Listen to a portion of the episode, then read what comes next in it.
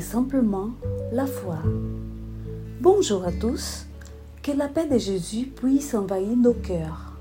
Nous commençons un nouvel épisode de Café avec Spiritisme avec les commentaires de Melissa dos Santos. La phrase d'ouverture par laquelle nous commençons l'audio d'aujourd'hui, dit Melissa dos Santos, a été prononcée par notre Maître Jésus dans un contexte où sont décrits divers récits de guérison physique, mentale ou spirituelle qui ont été accomplis par notre doux Habib. De nos jours encore, nous avons besoin de la guérison du Nazaréen. Celui qui est notre frère bien-aimé a également souligné l'importance d'avancer fermement dans la vie et de croire. D'ailleurs, Jésus disait souvent, C'est votre foi qui vous a guéri. Vous savez, il y a des moments de notre vie où nous avons l'impression d'être dans une immense tempête en mer.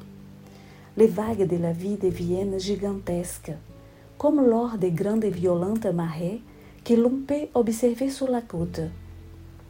Nous nous sentons comme si nous étions là, au beau milieu de ces vagues, incapables d'apercevoir la terre ferme ou alors la mer qui viendra sûrement après la tempête. Je sais de quoi je parle, car moi aussi, j'ai déjà ressenti cela. C'est sans doute là, quand nous nous trouvons au milieu d'une tempête, que la phrase de Jésus N'ayez pas peur, ayez simplement la foi prend un sens encore plus large. C'est comme si Jésus nous disait Je sais que c'est dur, je sais que c'est douloureux de vivre cela, mais regarde en haut, je suis là avec toi. Tout cela va passer. La mer finira par se calmer. Tu vas pouvoir t'en remettre. Tu deviendras mieux et tu seras ainsi un pécheur, ou alors un nageur encore mieux préparé pour la vie.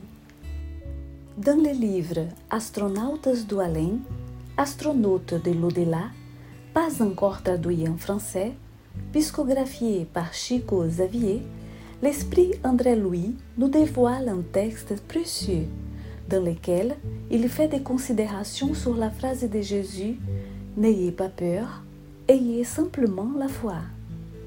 Le bienfaiteur nous dit Croyez en l'harmonie, en la justice, en la vérité et en la bonté. Nous sommes libres et sous la protection des lois vigilantes. Dieu ne s'absente jamais. C'est pourquoi, quoi qu'il nous arrive, nous recevons toujours plus de ce que nous sommes capables de recevoir.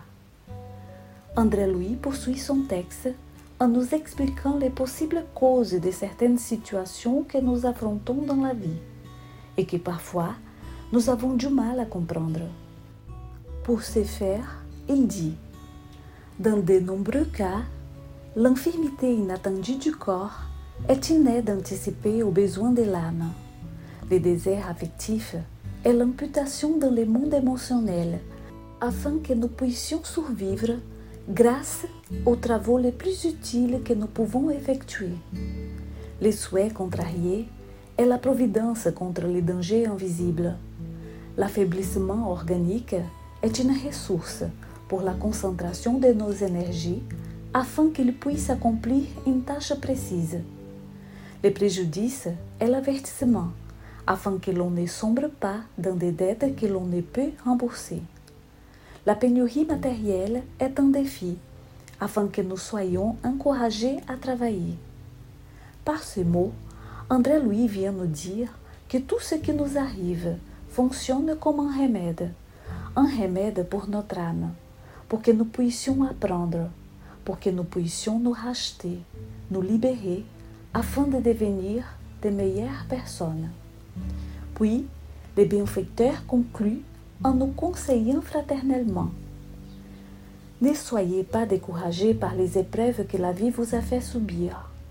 La terre est une école et les leçons qui y sont prodiguées font de nous à la fois étudiants et examinateurs les uns des autres.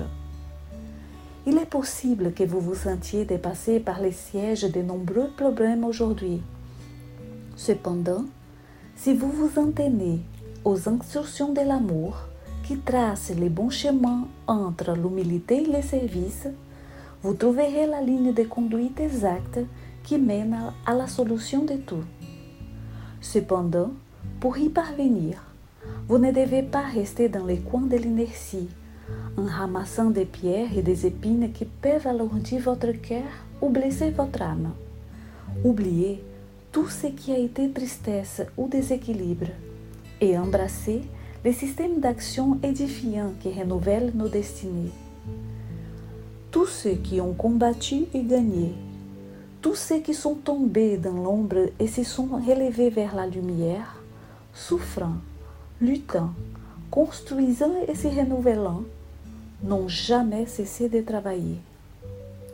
Lorsque nous sommes tristes, contrariés, dit Melissa dos Santos, la première réaction que nous avons souvent est le découragement.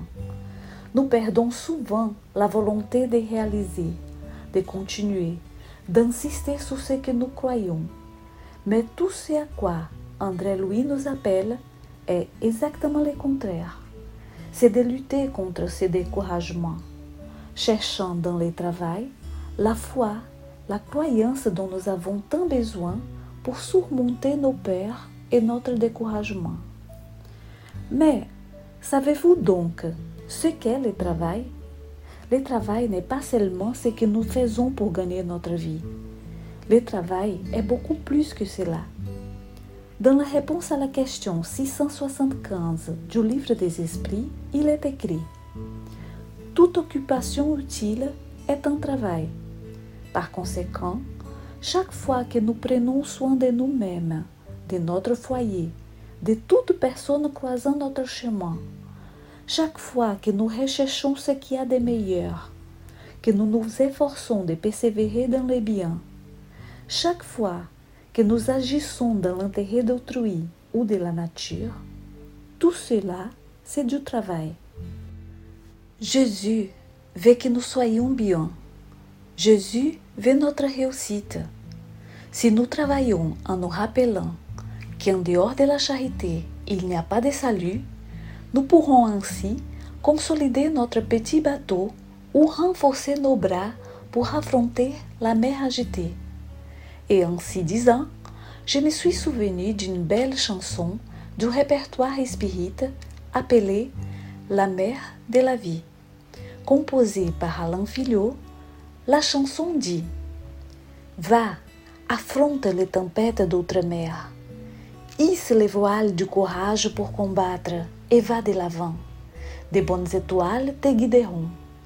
Va, que le Christ soit la lumière qui éclaire ton voyage que les risques ne t'empêchent pas d'essayer de gagner la mer avec l'instrument qu'on appelle amour. Sous ce, je vous souhaite beaucoup de paix, de courage, de foi et de travail. Et je vous dis à très bientôt pour les prochains épisodes de Café avec Spiritisme.